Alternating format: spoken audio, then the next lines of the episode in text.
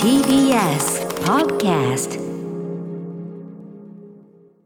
はい、ということで水曜日でございます。普段はですね、TBS アナウンサー、日々真央子さん、えー水曜パートナーなわけですが、本日は日々真央子さん、お仕事、えーパリ・サンジェルマンね、えーこうに日本ジャパンツアー2022中継のために、本日この番組お休みということで、この方が代打に来ております。金曜パートナーの TBS アナウンサー山本貴明です。なんで一 瞬ふてくされたような表情でされてないよ。ふてくされてないですか前もだから言いましたよねう。ん僕全然も違うんですか平常時がこれなんで。ああ、これがデフォなんですね。そうなんで すよ。常時これなんで本目当に。なんかこう暗い表情で目を伏せたんで、なんかどうしたのかなと思って。あのなので本当に打ち合わせ含めて、ええなんか機嫌悪いのかなっていう、ええなんか不快な思いをさせてい たらごめんなさいあってそいうう機気持嫌ちは悪あくりなまいんすですね。全くです。あそうですか。ありがとう全くです。山本さんだってね、まああの日比さんお休みなのはね寂しいですけど、でも山本さん週2でお会いできるのはいいじゃないですか。頻は結構ドタバタしてますしね。いや本当にそうなんですうよ。ん、こういう、まあ、ゆっくりったってね、ゆっくり、ゆっくり時間使えるって、あの、べ、てめえでホテル取ってるわけじゃないんだから、そういう、そういうもんじゃねえだろうって話もあるけ ど、まあ、普段よりはせかせかしてないっていうのはね、ありますから。そうですね。あとカルチャートークの話したりとか、そういっぱい打ち合わせね特集とそうかね。ですよあ今の日なんか特にーそうなんですよ。まあ山本さんのね、あのー実はこうあんなあんな映画見たこんな映画みたいな話で放送でできてない話も結構ありますからね。実そはうですよ。ね。うんうんまあ、そんなこともできるかもしれない。そうですよえーちなみに日比さんに関してですね、こんなメールもいただいてますなるほど。えー、仮暮らしのナオトッティさんです。えー日比さんの7月20日水曜日のインスタグラムの投稿を拝見しました。パリ・センジェルマンのメッシ、えーサンジェルマンのメッシ選手、ネイマール選手、エンバペ選手、えー、三者揃い踏みインタビューを刊行されたということで、サッカーファンなら知らぬ者などいない大スター3人に囲まれる日比さんの見かけて、日比さんの写真を見かけて、えーめちゃくちゃ興奮しました。3人揃ってインタビューに応じたのはおそらく宇宙初ということも記載されていましたが、なんという偉業。トム・クルーズといい、日比さんは僕の大好きなスターへのインタビューが多くて羨ましいです。いいなあということで。ねえ、あの、すごいですよね。世界的スーパースターに囲まれて、本当に、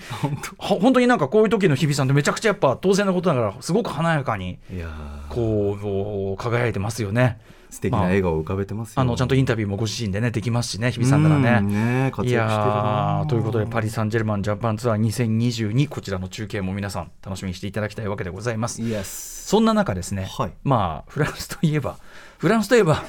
フランスといえば、山本さんと話がしたい、山本さんに私が勧めて山本さんが見た、とあるフランス映画の話がありますんで そう、日無理々やがり日々がこうであれば僕はもう引きこもってそれを見ていく引きこもって、日比さんがそのフ映ラ画をンス、日比ね、あのパリ・サンジェルマン、ね、サッカーのスーパースターのインタビューをするならば、こちらはこもって、古い古い古いフランス映画を見ていた。内向的だないやいや、でも、あの映画史に残る僕はあの傑作だと思ってますんでね、ちょっとそんな話いや本、ようやくできるんで、そうですよねそんな話もしましょうかね。 タイトルコールの後にという感じはいでいいでしょといううとこかろは、もういつ言ってもいいわけでござい本当ま。ですすかやりますえか。ーいきますかがんいやいいですよいやどどうしますいやいやいあやあそうだな ななに何こ れ行きましょうかやりましょうかえーアフタース シック スジャンクション今の数秒が本当無駄 After Six Junction. 7月20日水曜日時刻は6時今3分ですラジオでお聞きの方もラジコでお聞きの方もこんばんはこんばんは TBS ラジオキーステーションにお送りしているカルチャーキュレーションプログラムアフターシックスジャンクション通称アトロクパーソナリティは私ラップグループライムスターの歌丸そしてはいパリ・サンジェルマンジャパンツアー2022中継のため不在の水曜パートナー日比真央子アナウンサーに代わりまして今夜のパートナーは金曜パートナーでアトロクの長男であります TBS アナウンサーの山本貴明ですはいということでお疲れ様でございます、ね、お疲れ様です暑い中はいあーまあ暑いですね暑いですよ今日わはあ久々に雨も晴れまして赤坂気温33.6度三え最高34まで行きましたからねうわーすっかりかなり厳しい感じになってまいりました、まあ、ここのとこさすがにちょっと雨も続きましたんでね晴れ間は晴れ間でまあなんかちょっと気が晴れる感じもありますがやっぱりいざ暑くなるとうん日傘が本当に効いてます本当折りにたたみの日傘西洋兼用で持ってるんですけうどんこのタイミングえでえなぜか、あの開くときに、はいあの棒をカシャって伸ばすじゃないですか、ええええ上にね傘開くと同時に、自動じゃないのね手のやつ手のやつです、柄のところがなんかあのなんていうのストーンって下がってくるようになっちゃって壊れちゃうあーそれ壊れちゃってますねちょっとなんかね弱いのかな何折がりたたみってやっぱりえ折りー、たたそみんのないやそんなことないと壊れやすいのかないや違う折りたたみ一般論じゃないと思いますよ本当ですかたまたま壊れたんじゃないですかねそれな何年何年お使いになったんですかえー、1年くらいですあらねちょっと短いわねそれはねちょっとそういうのもありましたねあの僕はクニルプスというのを買いましたって言いましたけど、クニルプス確か保証がありますよ何年間かはね多分ね。えーそれにしようかな歌丸さんと同うじんあのどうせ買うんだったら単なる UV カットじゃなくて、やっぱりその遮熱遮光がおすすめですね。あと防水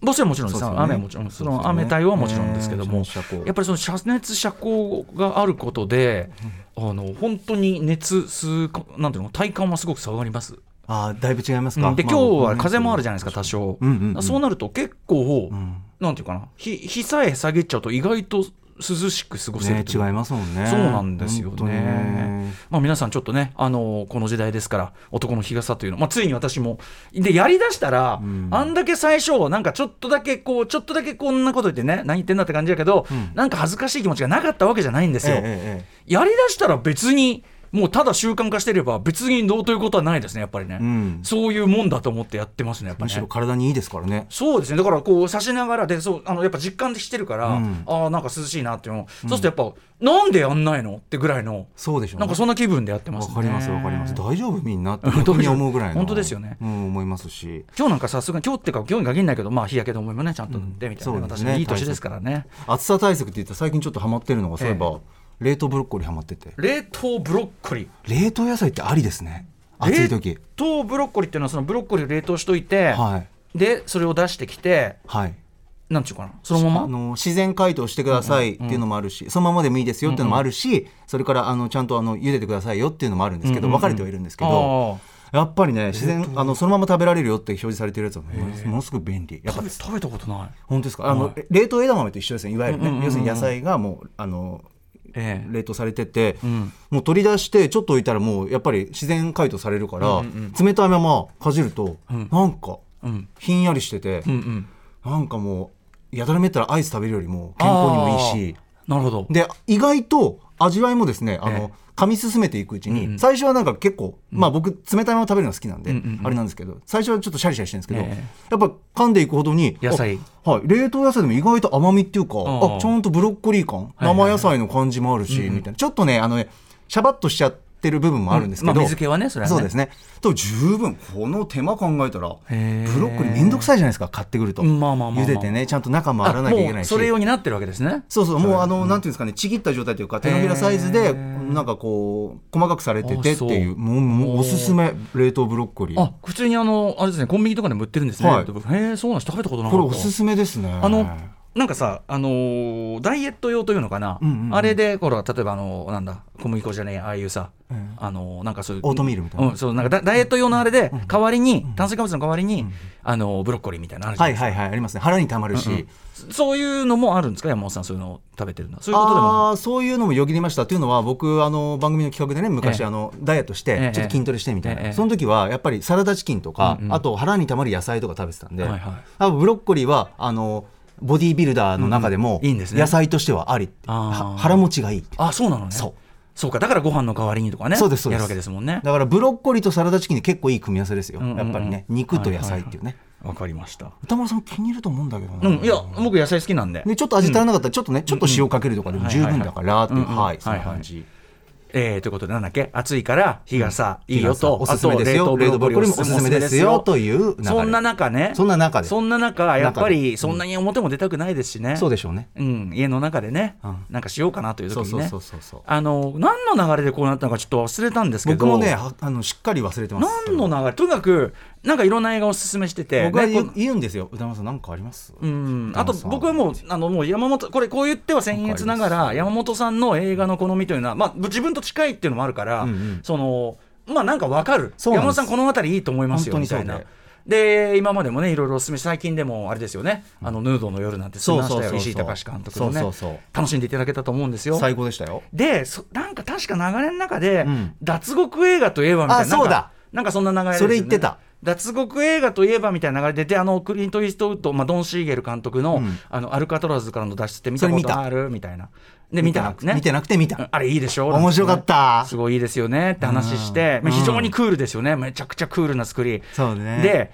ただその僕はずっとアルカルトラズからの脱出が最高だと思ってたんですけど、はいあの後年になって日本で、日本の多分ねリバイバルが結構後になったんですけど映画そのものは1960年ですね結構前だなはい、1960年で昔の映画うん日本公開だいぶ遅れて、あでも62年公開してんだ僕はじゃあリバイバルで見たんですけど、はあジャック・ベッケルというですね、うんえーフランスの映画監督がいて、結構、まあ、年は上の方なんだけど、あのいわゆるヌーベルバーグの監督たちからも前の世代の中ではすごい尊敬されてる本監督ですね、ジャック・ベッケル。で、ジャック・ベッケルの、あな、遺作だっけそうだよね。遺作です遺作だあ、れ遺作だ。うんえーでね、日本では多分2090年代か2000年代になってから、んまたリバイバルがあって、僕それで見たんですけど、おーへーあの、ずーっと、ね、あの、アルカトラズからの脱出がクールで最高だって思ってたんですけど最高、だもうクールでって意味ではもうその上行く、あ、さらに昔でこんな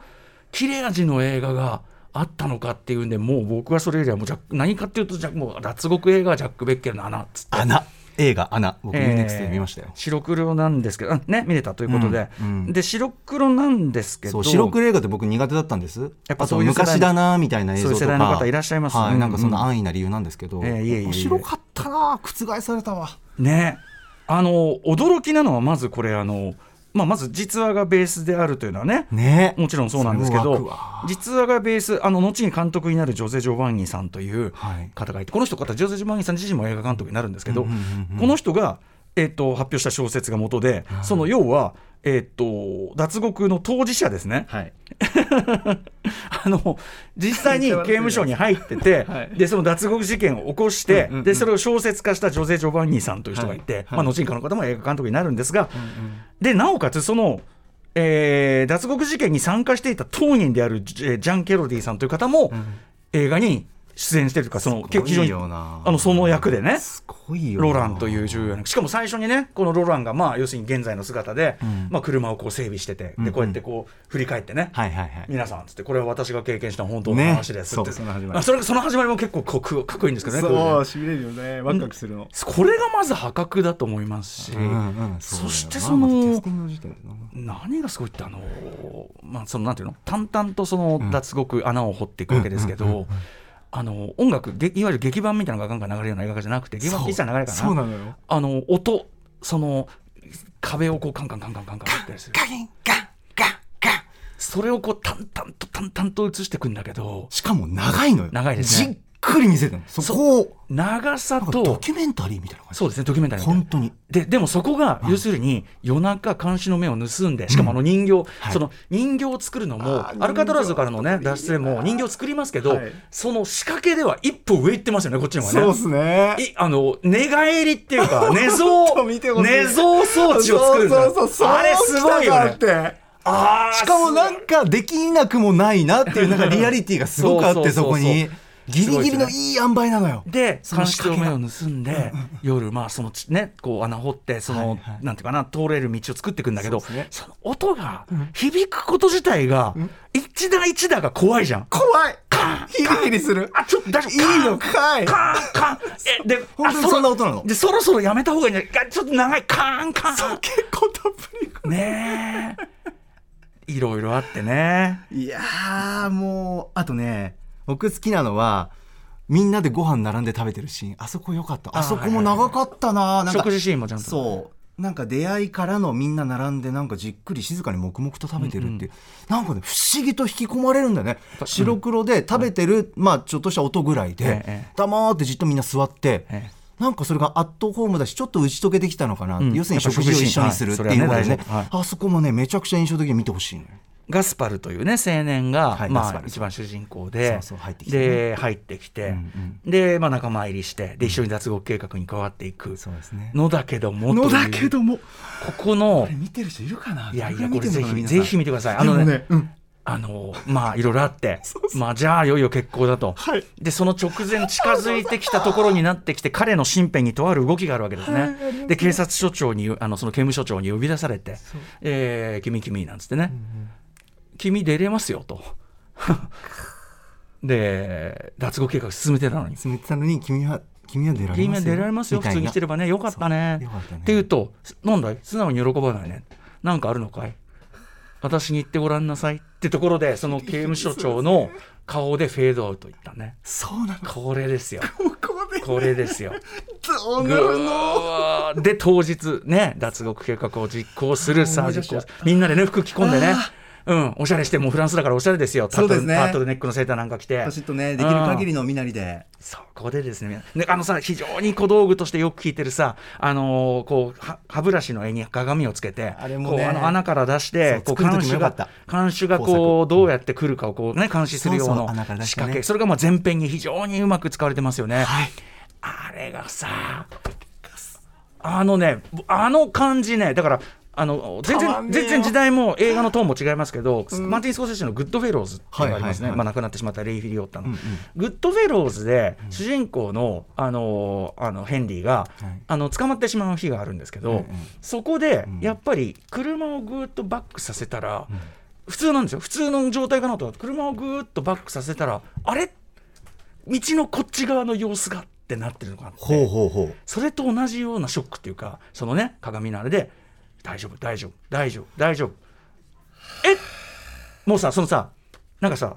足元の現実がさガラガラガラガラガラってこう崩れる音っていうかさ、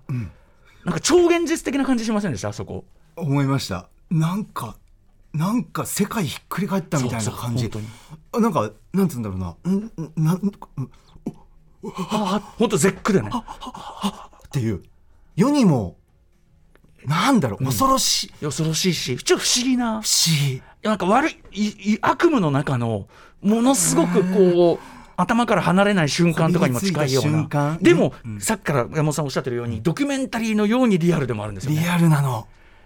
ああのえ見せ方はすすごごいいでですすよよねね。だよなーでってそしてやっぱあれがやっぱり映画すごいなジ力感じますよね。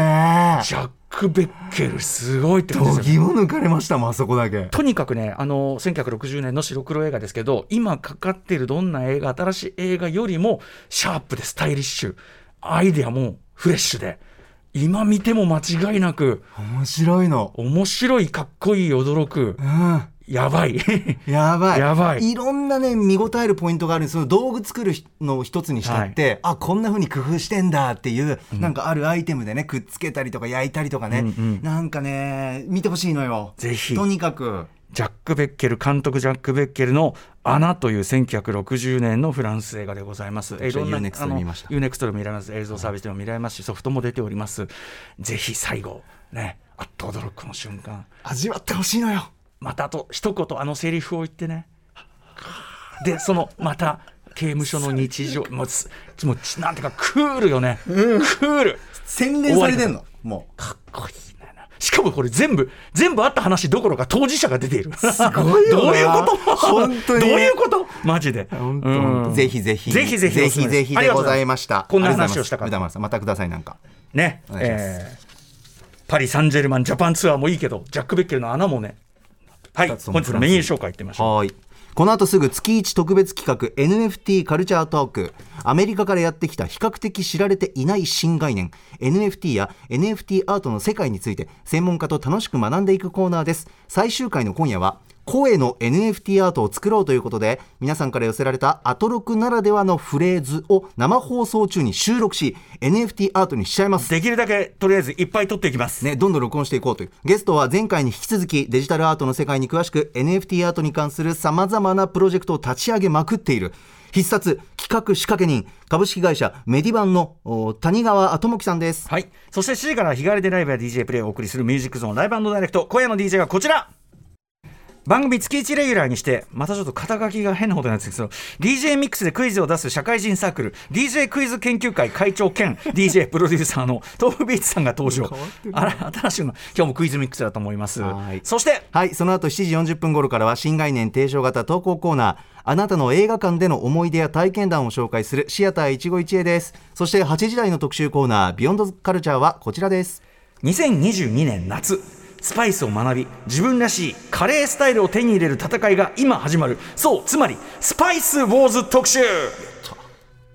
はいということで夏カレーで爽快に汗を企画施設でございます、えーライムスターが先週16日土曜日に出演した横浜赤レンガ倉庫でのカレーミュージックジャパン2022で企画が始まった私プロデュース、まあ、ライムスタープロデュースのオリジナルカレーも順調に生産が進んでおりますそのカレーの実現を手伝ってくださったのがカレー活動家の竹中カリーさんです、カレーとスパイスの豊富な知識そしてマジカルなテクニックに共感した我々は、急遽竹中カリーさんをお招きしてスパイス入門特集を決行いたしやまっすたースパイスの基礎的な知識やカレーのスタイルの違いとスパイスの関係さらにカレーとはそもそも何なのかといったエッセンシャルな問いかけまで聞けばあなたらしいカレーに出会えるカレー解像度爆上げ特集お送りしますということで番組への感想や質問などリアルタイムでお待ちしておりますアドレスは歌丸アットマーク tbs.co.jp 歌丸アットマーク tbs.co.jp まで読まれた方全員に番組ステッカー差し上げます番組では各種 SNS も稼働中 Twitter では番組内容のフォローや紹介した曲をリアルタイムでお知らせ LINE では毎日放送前に番組の予告届きます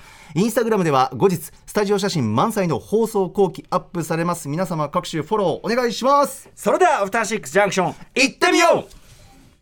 Station. After Six Junction. はい、もう一個これは山本さんにおすすめコンテンツということで、はい昨日もちょっとお話ししたんですけど、はいえー NHK では現在ですねまさに現在、えー E テレでですね、深夜こう回ったちょっと過ぎぐらいからですね、まあ日によってちょっと時間帯がずれたりするんですけども0時30分とかから放送されている「太郎マン」というですね、はい岡本太郎さん芸術家岡本太郎さんの名言の数々を元にした、えー70年代特撮、えーヒーロー怪獣アニメシリーズ風パロディドラマとシリーズと言いましょうか、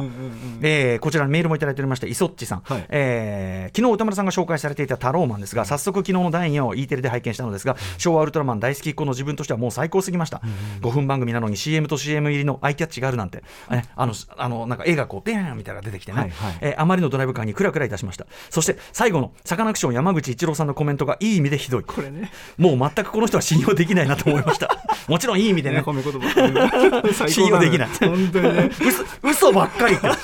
ということでタローマン最高だったわけですが僕と同様に第一話を見逃したなんとかならないかなとか最初から見れないならもういいやとか思ってる皆様に朗報です、えツイッターで親切な方から教えていただいたのですがなんと同じく E テレにて本日7月20日の午後10時55分から再放送されるようです、ということでみんなで見ようタローマンあと、えっと、ネットでもね、えっと YouTube とかでもね、見られるみたいになっているみたいですよ僕は一1話は見ましたようんいかがでしたいや、なんか、なんだろうな、あのね、僕、職業らわかんないけど、ナレーションとか、はいいはいはろんなセリフとかが、うんうんうん言い回しはがいちゃんとなんか昔風になってるんだけちど、ょっと言ってること、こいつらはみんなどうかしてちょる。ちょっとデフォルメした昔風ですよね。そう最高なのよいくらなんでも昔のニュースでもあんな読み方してないと思うけいやど本当本、当でも、まあデフォルメした感じで。よくできててね、面白いんですよ。ベラボーなやつが出てまいりましたみたいなね。そうそうそうベラボーにはベラボーなやつで対抗するしかなワいんンです。フレーズへの個室がえぐいんですよ。 ずっと言うから、それ。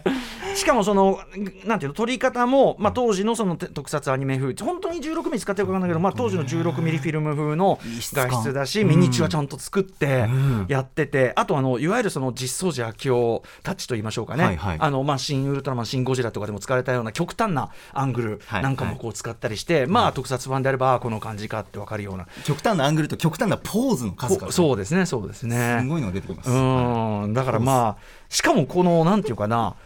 なんていうのこれがどういうものかみで途中でさ CM でさ、なんかあの岡本太郎展岡本太郎展開催しますみたいなさ入るんだけどそれは本当じゃん今度やるんですよ皆さん虚実がもうすごい岡の本太郎大回顧展岡本、えー展覧会岡本太郎がですね大阪東京愛知で開かれるんですよ、その告知を入るのよ、会場に行けば太郎マンやら太郎マングッズとかもあるかもねえー、熱いなでしかもさそれ終わった後に山口一郎さんが出てきて山口一郎さんがなんか多少さ、まあ、多少その岡本、ね、太郎イズムの説明的なことも言言わないじゃないけどなんかいや僕も再放送世代でしてとか嘘ばっか言ってて あのさあのさ最初から最後までそのこれが何であるかの説明はしないじゃん だから どういうつもりでこの場に来てる人なのみたいいやーだからもうあのさっ きの磯地さんのいい意味でいい意味で山口一郎さんもう一切信用できない いやしだからこれ褒め言葉ねし本当に信用できない男だわ山口さん最高だよ最高本でもあとびっくりするのはさ、あこういう絵が本当にあるんだみたい な皆さんぜひ聞いて10る入るの Station. After Six Junction.